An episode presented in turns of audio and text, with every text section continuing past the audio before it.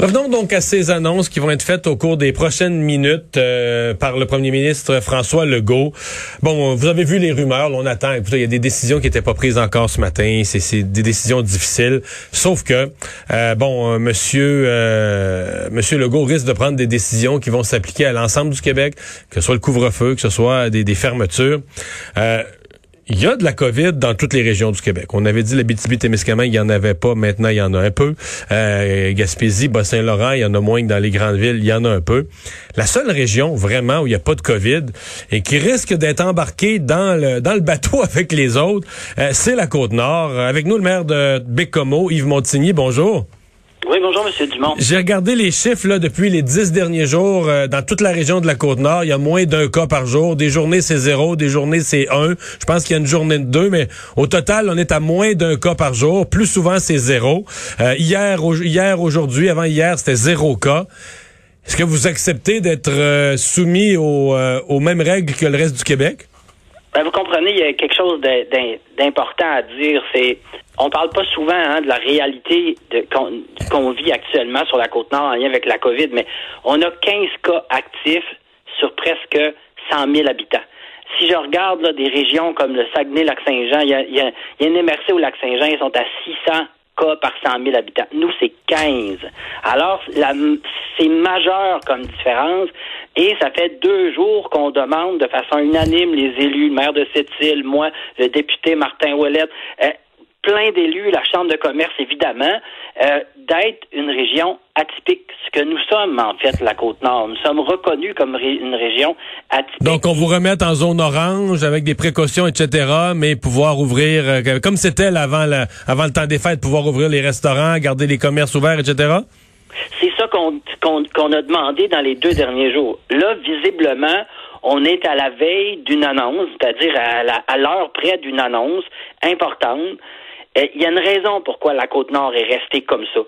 Parce qu'ici, on a été très solidaires, on était ensemble, on a été, je dirais, très unis ensemble. Euh, d'ailleurs, quand la santé publique euh, faisait une intervention pour faire son enquête, les gens collaboraient de façon unanime et à chaque communiqué que j'avais du 6 de la Côte-Nord, c'était toujours dit les gens collaborent de façon exceptionnelle. Alors ça, ça a eu un effet majeur, cette espèce de collaboration. Et, là, on, se, on, voulait pas, on veut pas se retrouver dans un contexte où les gens ont collaboré de façon exceptionnelle puis malgré tout ça, on va se retrouver confiné dans une espèce d'effort de guerre nationale, je dirais, pour tout le Québec, euh, même si ici, on a 15 cas aux 100 000 habitants, alors qu'ailleurs, c'est du 600, 400, 200. Comment, euh, d'abord, avez-vous le moindre espoir d'avoir été entendu? En fait, euh, je vais être très franc avec vous. Euh, non, je m'attends pas ce soir, dans, dans quelques minutes, je m'attends pas à avoir réellement une ouverture du gouvernement. Je suis très déçu.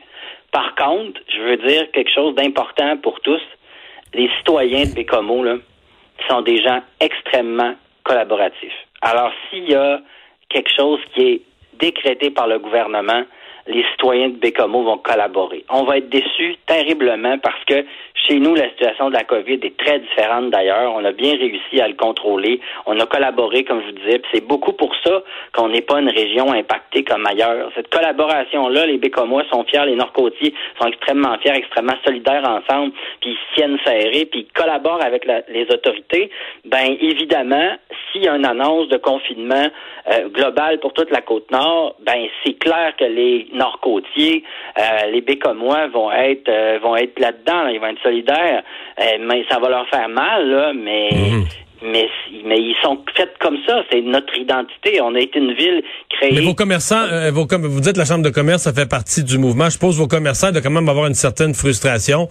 Quand tu penses que ah dans ta région en entier, euh, il y en a pas de COVID ou presque pas. Euh, bon, euh, on disait ça de la BTB. C'est sûr que c'est toujours à faire attention. On disait ça de la BTB, puis maintenant il y en a un peu. là. Ça prend juste quelques personnes qui voyagent d'une région à l'autre ou des camionneurs. Où, les, les régions sont pas parfaitement hermétiques d'une à l'autre. mais quand même, présentement, vous en avez pas. Vos commerçants doivent quand même être un peu frustrés.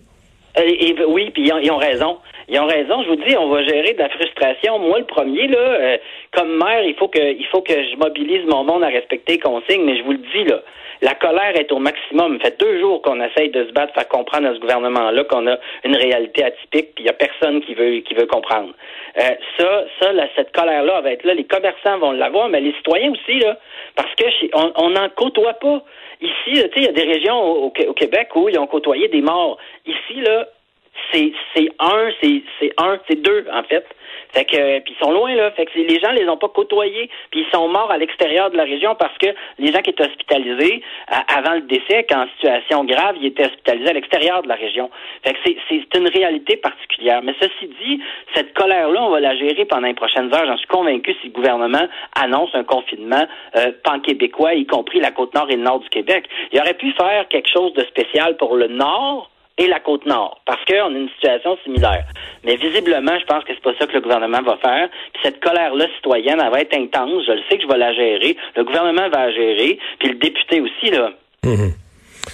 Ben, on vous souhaite la meilleure des chances là-dedans. Puis malgré, même si vous, même si chez vous le confinement, tout ça est pour rien, on vous souhaite de rester à zéro cas pareil pour plusieurs jours. C'est quand même une, belle grâce, euh, je vous le confirme. Merci d'avoir été là. Monsieur Dumont, je peux te permettre de dire une affaire. Il n'y a aucun élu qui peut rester insensible à la situation qui se passe aux États-Unis. Je condamne fortement ce qui se passe. Vous le savez, euh, il n'y a pas un élu qui peut être insensible à ce qui est en train de se passer aux États-Unis. Je veux dire, c'est totalement inacceptable. Puis il faut que Donald Trump intervienne. Voilà, je voulais vraiment vous dire ça.